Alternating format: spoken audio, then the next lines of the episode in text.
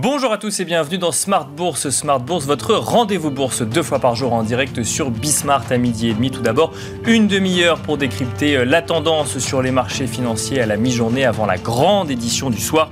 Une heure pour revenir sur les grands enjeux et évidemment les tendances sur les différents euh, marchés euh, financiers. Et au sommaire de cette édition, nous reviendrons donc sur la tendance justement des marchés européens ce matin qui évolue dans le vert, affichant un léger rebond par rapport aux semaines de baisse précédentes. Ce rebond est-il durable dans un contexte très incertain en matière d'inflation, de politique de banque centrale ou encore de prévision de croissance en zone euro? C'est la question que nous poserons dans un instant à nos invités. en matière de banque centrale, justement, nous reviendrons également sur ce questionnement actuel entre inflation et récession, de la possibilité pour la Fed de réaliser un soft landing, à savoir un retour sur des niveaux plus normaux d'inflation sans passer par un épisode récessif. Sur le sujet, Bullard de la Fed de Saint-Louis a alerté à nouveau sur les risques de laisser euh, courir l'inflation au niveau actuel, mais a estimé euh, hier que l'économie américaine ne courait pas pour l'heure euh, de risque de rentrer en récession. De ce côté de l'Atlantique, en revanche, le chef économiste de la Bank of England a lui exprimé plus clairement qu'il faudrait peut-être en passer par un sacrifice de la croissance pour contenir l'inflation, un dilemme commun à toutes les banques centrales que nous commenterons dans un instant dans Smart Bourse. Et puis euh, dans cette séquence banque centrale justement qui anime les marchés financiers, nous reviendrons sur euh, le questionnement euh, spécifique actuel de la BCE qui suit de près les taux obligataires des différents, des différents pays européens et notamment leur accélération fragmentée. Pour cela, la BCE réfléchit à un outil anti-fragmentation. Nous reviendrons sur les possibilités de cet outil et sur son application dans quelques instants. Bienvenue à vous tous qui nous rejoignez. Smart Bourse, c'est parti.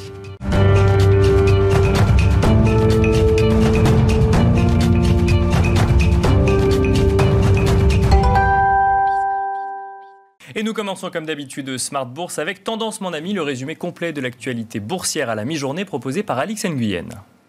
Le rebond se poursuit à Paris, même tonalité sur l'ensemble des places européennes, dans une atmosphère malgré tout prudente avant l'ouverture de Wall Street. Le marché new-yorkais a été fermé hier à l'occasion d'une nouvelle journée fériée commémorant la fin de l'esclavage. Pour rappel, au cours des dernières semaines, le marché digérait avec difficulté le durcissement de la politique monétaire de la Fed, redoutant une surréaction de la Banque centrale américaine. L'intervention du président de la Fed, Jérôme Powell, audité mercredi et jeudi devant le Congrès américain sera donc suivi avec attention. On remarque que la tendance se trouve soutenue par de nouveaux signes de désescalade sur le marché des taux. Aux États-Unis, le rendement des treasuries à 10 ans évolue sous le seuil de 3,27%, soit bien en dessous de ses pics pluriannuels établis la semaine dernière. Celui du Bund allemand de même échéance confirme aussi sa détente.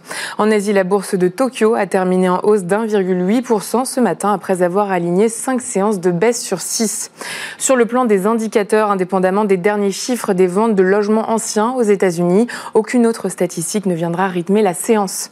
Du côté des valeurs, EasyJet annonce avoir passé à Airbus une commande estimée à quelques 6,5 milliards de dollars euh, sur l'acquisition de 56 appareils A320 Neo. La compagnie précise par ailleurs que cet accord s'inscrit dans le cadre de l'exercice d'options et de droits d'achat alors déterminé lors d'un précédent contrat conclu en 2013. Air Liquide a signé avec Vattenfall un contrat d'approvisionnement de 15 ans en énergie renouvelable euh, provenant d'un champ éolien offshore aux Pays-Bas. Euh, ce contrat visera à alimenter les postes de production du français dans le Benelux et de contribuer à ses efforts de décarbonisation. Et puis euh, Eramet annonce la signature du contrat de cession d'Aubert et Duval avec le consortium Airbus, Safran et Tikeo AC Capital. L'opération devrait être finalisée d'ici la fin de l'année. Voilà, donc tendance, mon ami, le résumé complet de l'actualité boursière du jour proposé par Alix Nguyen. On regarde rapidement la tendance du CAC 40 justement à la mi-journée. Le CAC 40 juste au-dessus des 6000 points à 6012 points en hausse de 1,56%.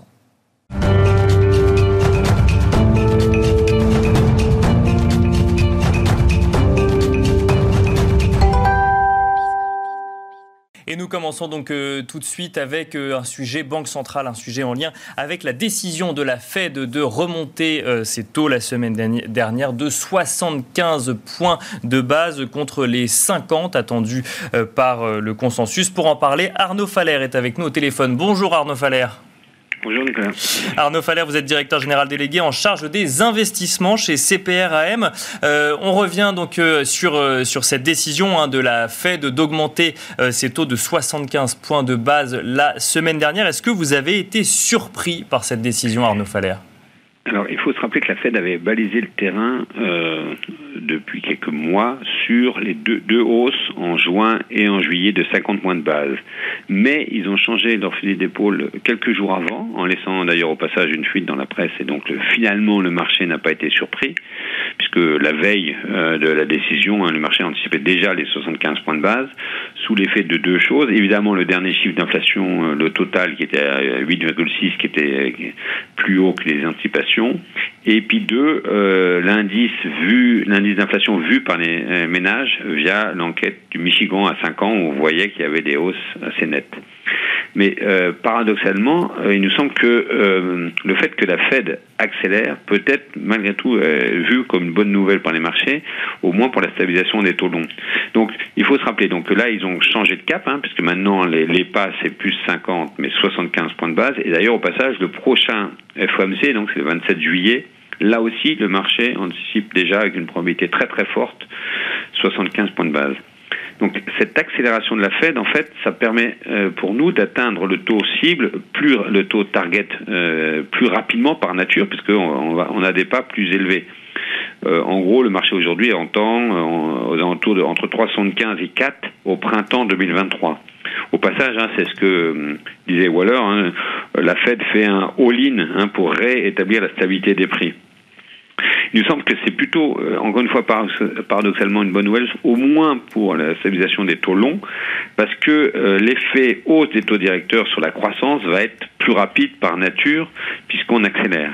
Et euh, le marché commence à estimer que la Fed est en train de gagner un peu le, le, combat, puisque contre l'inflation, puisqu'on voit que l'inflation anticipée, alors non pas à un an, mais à un an, ça va dépendre évidemment beaucoup plus des matières premières, etc., notamment le pétrole, mais à horizon 5 ou 10 ans, quand on regarde les inflations anticipées par le marché, euh, ils ont déjà pas mal baissé par rapport au pic.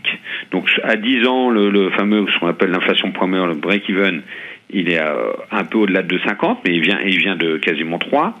Et le 5 ans dans 5 ans, que les gens regardent assez aussi avec beaucoup d'attention, il est à 2,30, 2,34. Euh, pas, au passage, pas si loin de ceux des niveaux de début d'année. Donc en fait, euh, encore, une fois, encore une fois, il se peut qu'on arrive à plutôt à une stabilisation des taux très longs. Euh, encore une fois, le taux court c'est autre chose, et que peut-être que les taux longs on, sont pas très très loin euh, du pic. Et euh, pourquoi? Parce qu'évidemment la probabilité aussi de, de, de, crainte de récession a monté, et évidemment dans ce cadre-là, de manière assez classique, euh, les taux longs peuvent euh, servir de euh, couverture dans les portefeuilles, puisqu'on anticipe un ralentissement de la croissance. On verra les prochains trimestres, hein, probablement on aura des, croissances pas très très très loin de, de zéro.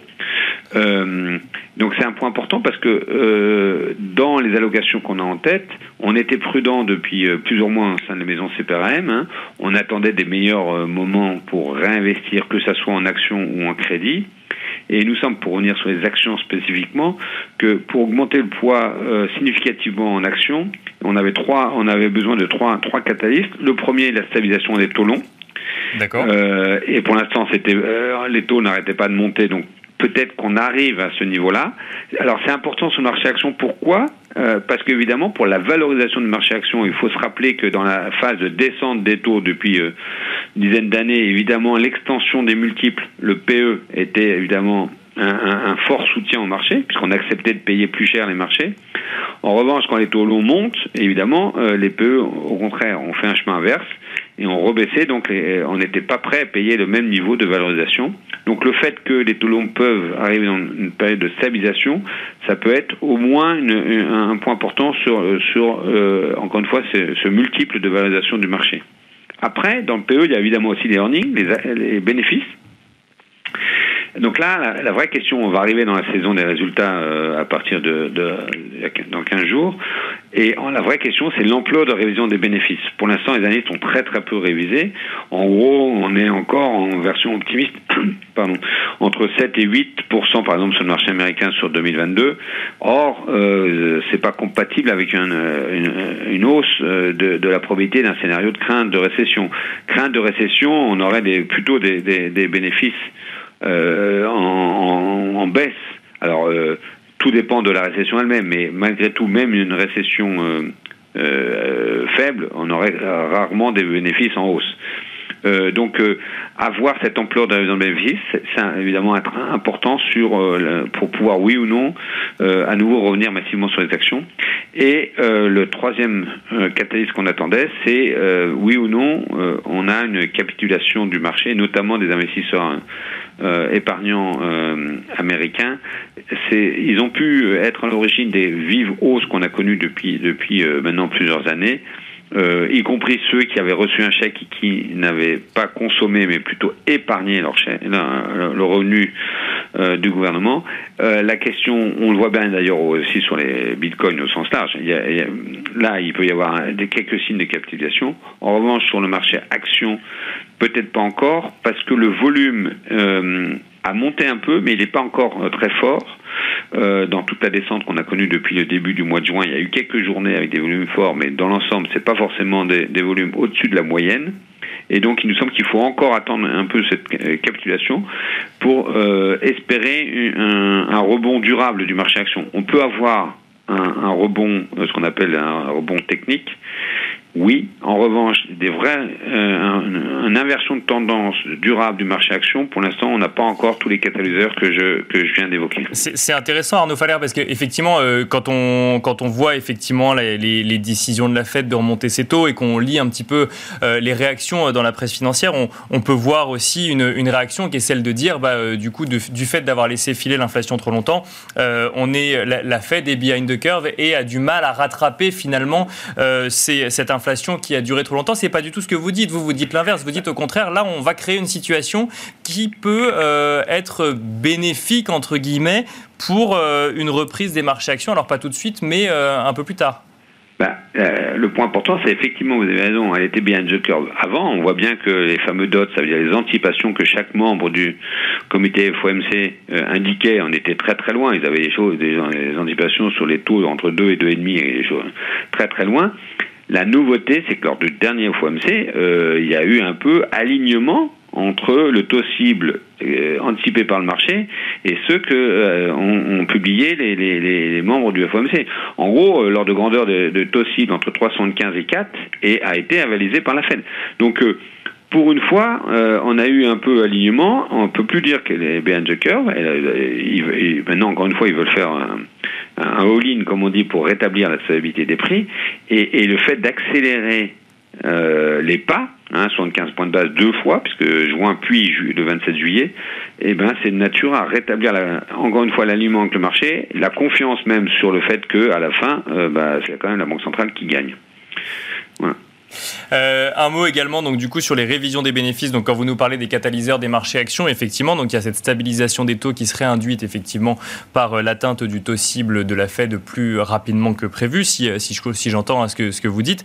ce sujet révision des bénéfices, c'est-à-dire qu'aujourd'hui, effectivement, il y a un consensus de marché qui, qui, qui, tend à dire que les bénéfices anticipés pour les prochaines publications de résultats sont trop élevés, c'est ça? Donc, donc ça, ça, ça fait perdre un peu en confiance vis-à-vis des résultats d'entreprise. Exactement. En fait, ce qui se passe, c'est que le, deuxième trimestre, on va mesurer pleinement l'effet euh, hausse des matières premières. Il faut se rappeler que euh, le, début du conflit en Ukraine, c'est euh, fin février, et donc les résultats du premier trimestre, on n'avait pas la totalité de l'effet sur les trois mois de début d'année. Là, on a évidemment l'effet à plein sur sur mars, avril, mai, juin. Pardon, sur avril, mai, juin. Et donc là, on, va, on verra bien l'effet. Est-ce que oui ou non la hausse des coûts de matières premières, la hausse des coûts d'approvisionnement, puisqu'on voit bien, et parfois même le frein, euh, parce que les gens n'avaient pas pu, euh, le marché de travail est très tendu, on verra bien l'effet à plein sur euh, la publication des, des, des, bénéfices des sociétés aux US, parce qu'on va commencer par celle-là.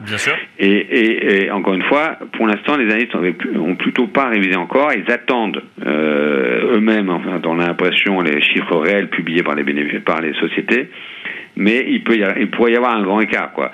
Mais l'ampleur de la révision, si jamais c'est de nature, si jamais c'est euh, pour revenir à zéro, c'est plutôt euh, ça peut constituer un début de, de, de, meilleure opportunité pour revenir sur les actions. Si en revanche on est très très loin du consensus actuel et que ça provoque des révisions au-delà de, de, 10%, hein, évidemment euh, ça sera plus compliqué et il faudra encore attendre plus longtemps avant de revenir plus fortement sur les actions.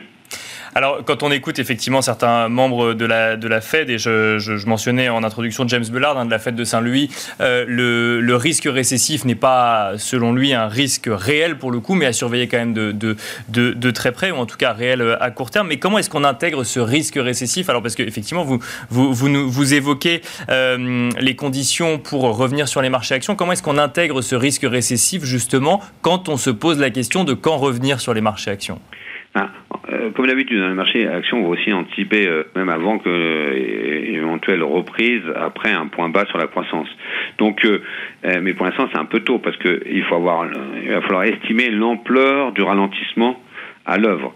Et c'est ça que je traduis par l'emploi de la révision de bénéfices, parce qu'il y a la partie macro, mais il y a évidemment la partie microéconomique qui va être très importante.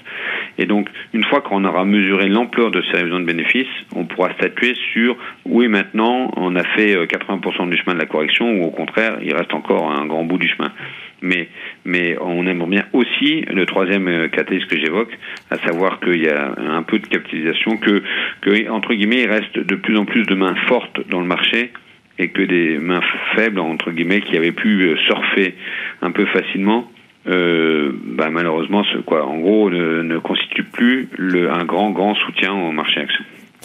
Merci beaucoup Arnaud Faller d'avoir partagé votre expertise avec nous euh, dans l'édition de Smart Bourse, à la mi-journée. Je rappelle que vous êtes directeur général euh, délégué en charge des investissements chez CPRAM.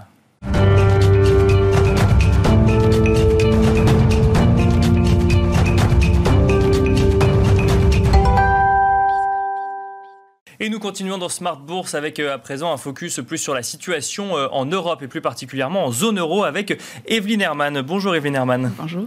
Bienvenue sur le plateau de Smart Bourse. Vous êtes économiste Europe chez Bank of America. On va regarder un petit peu ensemble du coup la situation en zone euro, ce qui nous amènera évidemment à évoquer le sujet de la Banque centrale européenne, qui est un sujet euh, d'actualité. Mais avant d'aller spécifiquement sur, j'allais dire, la stratégie de la Banque centrale européenne, chez Bank of America, quels sont vos scénarios économiques pour euh, la zone euro dans le contexte actuel?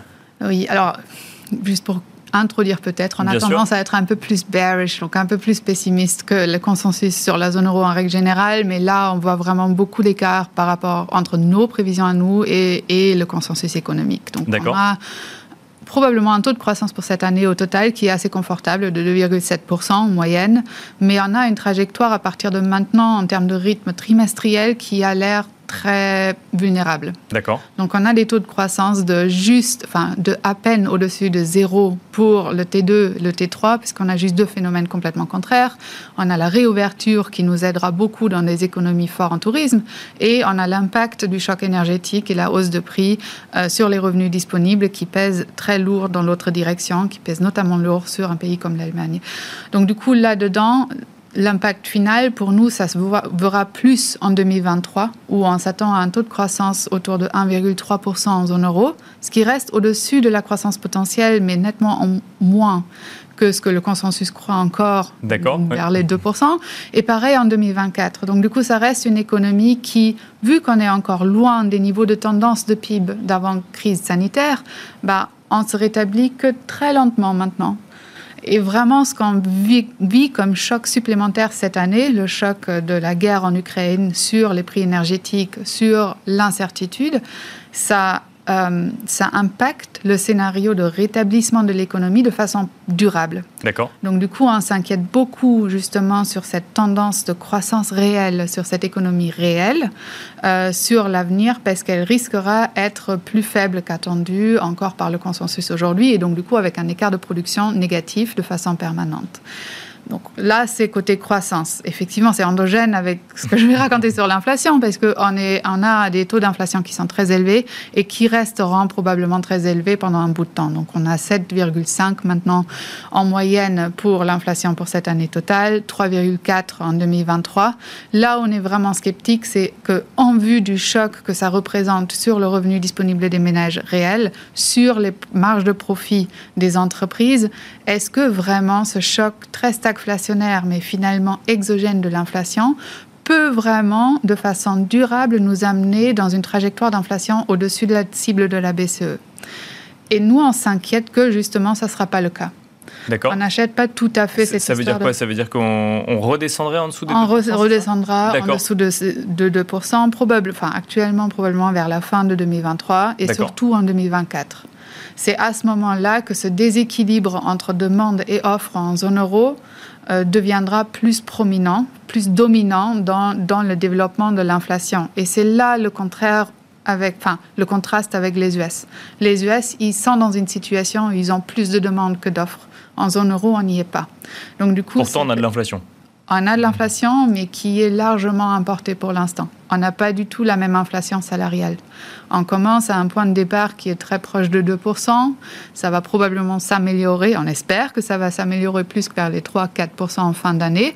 Si on n'a pas ça, le choc euh, inflation importée sera encore plus important sur la croissance réelle, mais c'est pas du tout le même déséquilibre qu'on voit aux US, c'est pas du tout la même inflation endogène faite maison qu'on voit en zone euro. Donc, en fait, le sujet inflation aujourd'hui pourrait demain être un sujet déflation, si je comprends bien, en 2024. Déflation, c'est loin, mais désinflationniste. Désinflationniste en tout cas. Voilà, donc c'est plutôt dans ce sens-là. On n'est pas encore arrivé au point où on peut dire certainement pas avec certitude qu'on a entré dans une nouvelle ère d'inflation en zone euro. Là, on en est loin.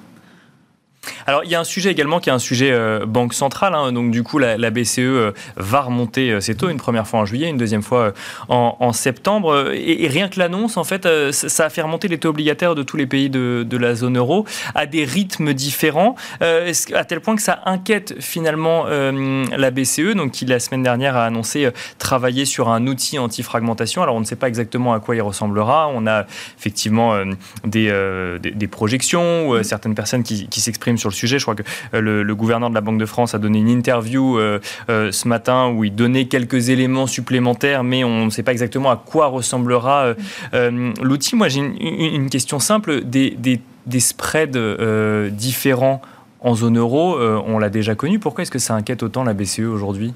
Enfin, ça ça a inquiété la BCE après les mouvements qu'on a vus depuis la dernière réunion de la politique monétaire, non? Parce que cette réunion de la politique monétaire était quand même très hawkish à nouveau. Euh, la BCE nous a dit que le strict minimum de ce qu'ils vont livrer en termes de hausse de taux, c'est 125 points de base cette année.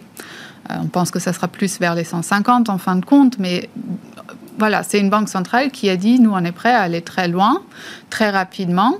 Euh, on veut que les taux soient au niveau neutre, mais on ne vous dit pas trop où est le taux neutre il y en a qui croient même qu'on doit aller au-delà de ça. Donc, du coup, il y a beaucoup d'incertitudes, non seulement sur la trajectoire, mais aussi sur le but de la BCE en termes final. Et donc, du coup, on a vu cet écartement assez, enfin, cette hausse des, des, niveaux de rendement et euh, l'écartement des spreads en zone euro qui était très rapide la semaine dernière. Et ça, ça a provoqué quand même un peu d'incertitude au sein de la BCE, donc la réunion d'urgence la semaine dernière. C'est assez surprenant, parce que, enfin, tout le monde s'attendait à ce que finalement il y aura peut-être un problème sur les spreads en zone euro si la BCE va très loin très rapidement. Mhm. Une semaine plus tard, la BCE a dû reconnaître ça. Qu'il y avait un problème. Qu'il y avait potentiellement un problème, peut-être pas encore à ce stade-là. C'est peut-être vraiment, c'était peut-être vraiment plus un problème de la vitesse avec laquelle la situation s'est dégradée que le niveau ou la situation dans laquelle on se trouvait, donc mercredi matin avant la réunion. Donc du coup là, on a eu une première réponse de la BCE, un premier euh, OK, on, voit qu'il y a quelque chose qui est en train de se dégrader très rapidement.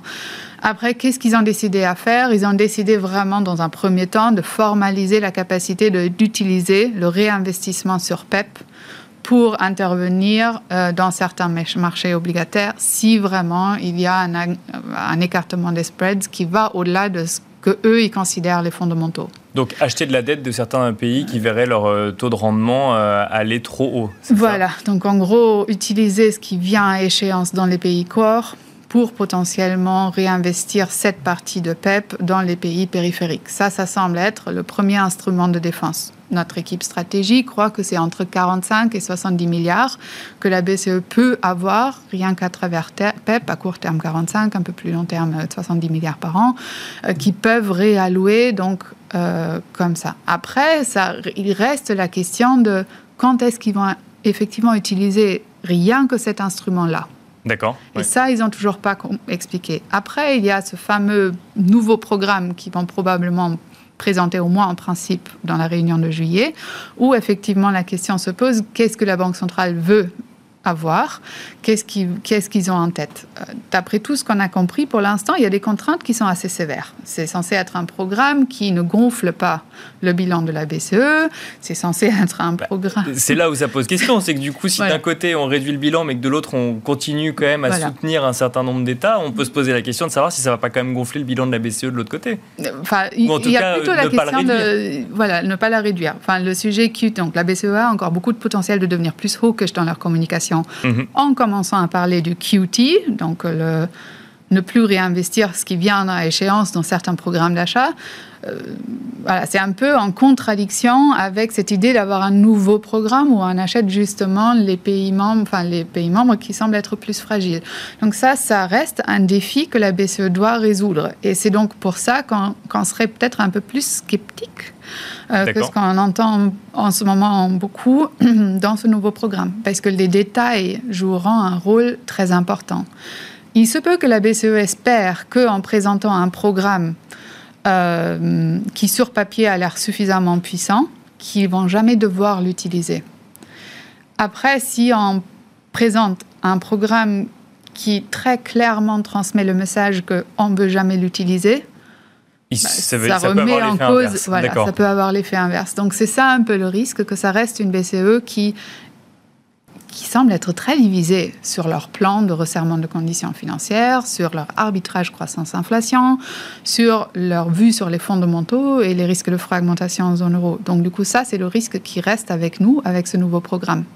Ça fait partie d'une des hypothèses pour laquelle on croit vraiment, une fois que la BCE aura atteint 1% de taux de dépôt en fin d'année, il y aura quelque chose qui va les forcer de s'arrêter.